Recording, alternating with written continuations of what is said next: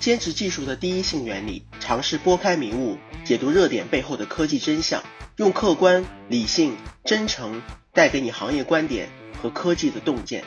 大家好，我是郭继顺，这里是我和汽车之心联合出品的郭继顺带你读汽车科技，让我们一起解读当下，尝试看清未来。今天咱们来聊一聊新一代的电子电器架构，就是我们常说的 EEA 三点零。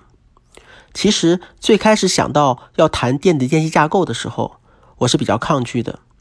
因为这是一个非常庞大而复杂的系统，其中涉及到的电子元器件至少数百个起步，而且跨越了底盘、动力、车身、座舱、支架等等多个系统领域，需要在汽车领域浸淫多年的资深工程师才有可能窥得全貌。而我仅仅对汽车领域新兴的智能驾驶有些了解。特别担心班门弄斧、贻笑大方。这次也只能够从智能驾驶的角度来对整车的电子电器架构的演化过程和发展趋势尝试着做一个理解，还请各位专家多多指正。我们先来回顾一篇旧文。二零一八年，美国消费者报告杂志指出，Model 3在高速行驶状态下紧急刹车方面存在严重的问题。具体来说，当 Model 3在以六十英里每小时的速度行驶的时候，其制动距离约为四十六点三米，明显的高于同级别的其他车型。随后，Model 3远程推送了固件，升级后令紧急刹车的距离缩短了大约六点一米。对此，消费者报告的汽车监测部门总监 Jack Fisher 无不震惊地说。我在这个岗位工作了十九年了，测试了上千款车型，第一次见识到有车能够通过无线升级来大幅度的改善性能表现的。这篇报道中的 Model 3所体现出来的能力，就是软件定义汽车的一种表现，而这个能力得以实现的基础，就是特斯拉先进的电子电器架构设计。首先，Model 3的制动系统采用的是 iBooster 制动机构，其电控软件是特斯拉自己开发的，可以通过 OTA 升级。实现对刹车踏板的性能的调节。这次升级呢，就是通过调整刹车响应曲线来实现了对整个刹车过程的制动力最优化的分配，从而减少了刹车距离的。我在文稿中附了一张图，大家可以看一下，这是当时优化的曲线。上面这个过程说起来很简单，但是却是目前大多数车厂完全无法实现的。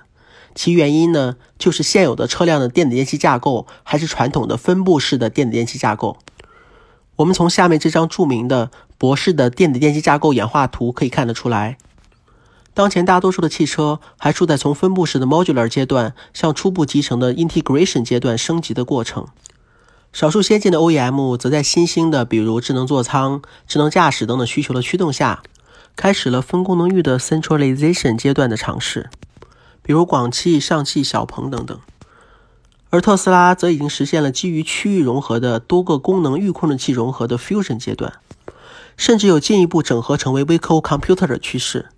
这样领先的电电器的架构设计，才能够让 OTA 升级功能渗透到刹车控制器上，实现对最底层的执行软件深度的优化。一方面，这需要整车上的 T-Box 网关具备高速安全的外网连接能力和数据传输的能力。另外一方面，也需要车辆内部具备高速可靠的总线连接，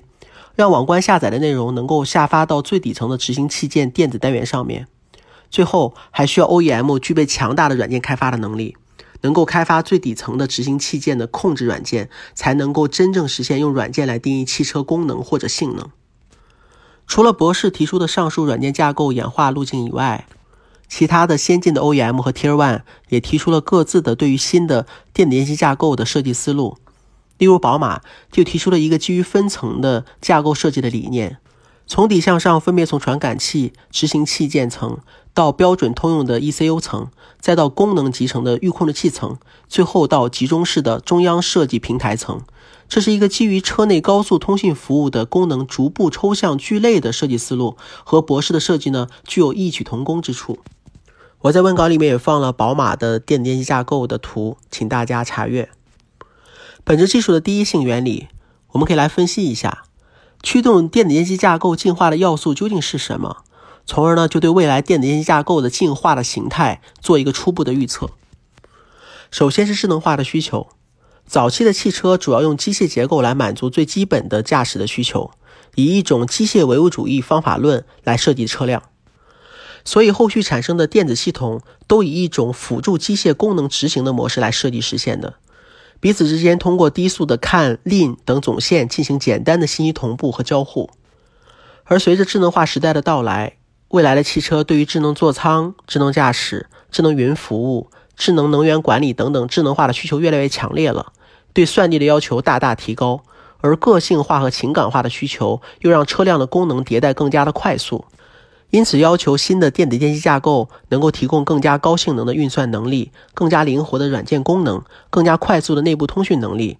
从而催生了算力集中、软硬件分离、负载均衡、高速通讯的新一代电子电机架构的演化趋势。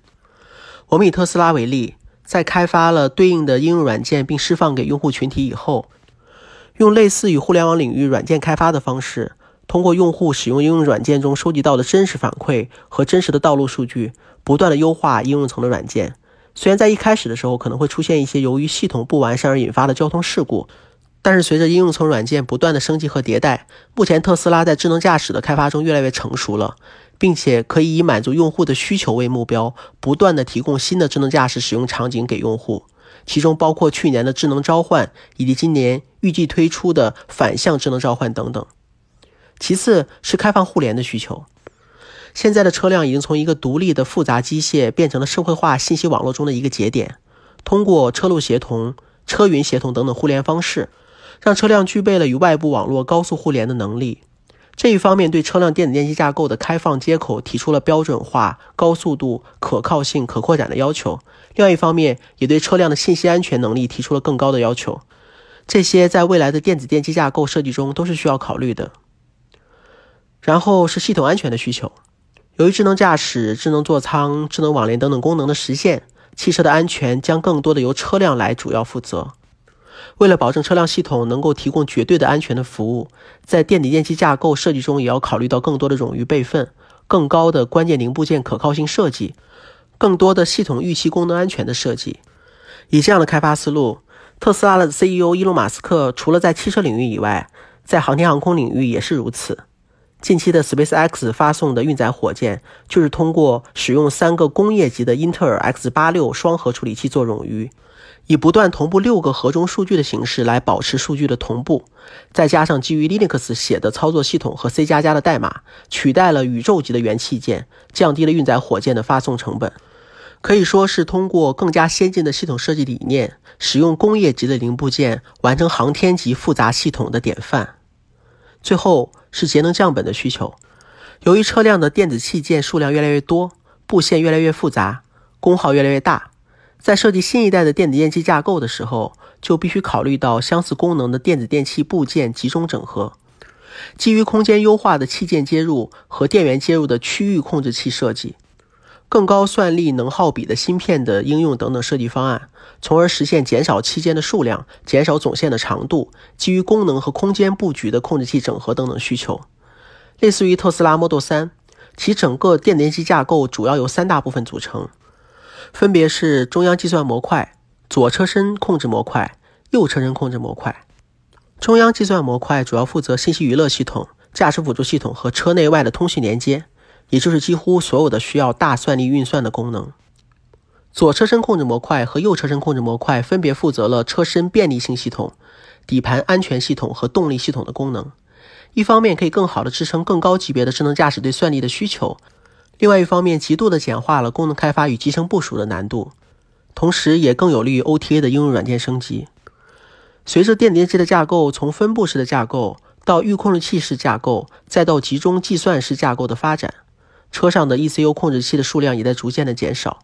同时减少了 ECU 控制器及周边件的线数。比如特斯拉从 Model S 一共有三千米的线数，到 Model 3只剩下一点五千米。而今年年中计划推出的 Model Y 中预计的线数只有一百米，在降低了车辆成本的同时，也对车辆轻量化目标做出了贡献。OTA 过程中所受到的来自电子电器架构的限制也越来越少了。咱们以特斯拉为例，主要是特斯拉确实有很多新的技术尝试和量产实践值得我们学习和思考。如何将智能驾驶带来的安全、舒适和便利快速的带给生活中的我们？如何能保障用户手中的智能驾驶系统是时时刻刻让用户满意的？如何从零部件级别的功能安全到系统级的功能安全做一个平衡？这些都是需要我们长期思考的问题。就我所知，中国的头部 OEM 都在积极的开发下一代的电子电机架构，并且在2020年左右实现新一代的电子电机架构的平台化。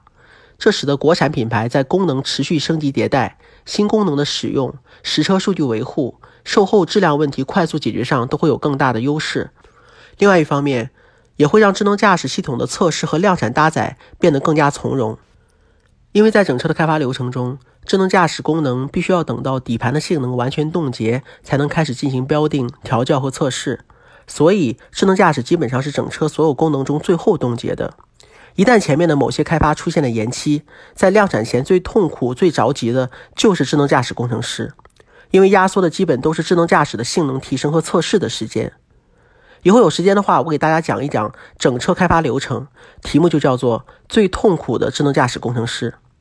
我今天看到新闻，小鹏 P7 的智能驾驶功能延期交付了，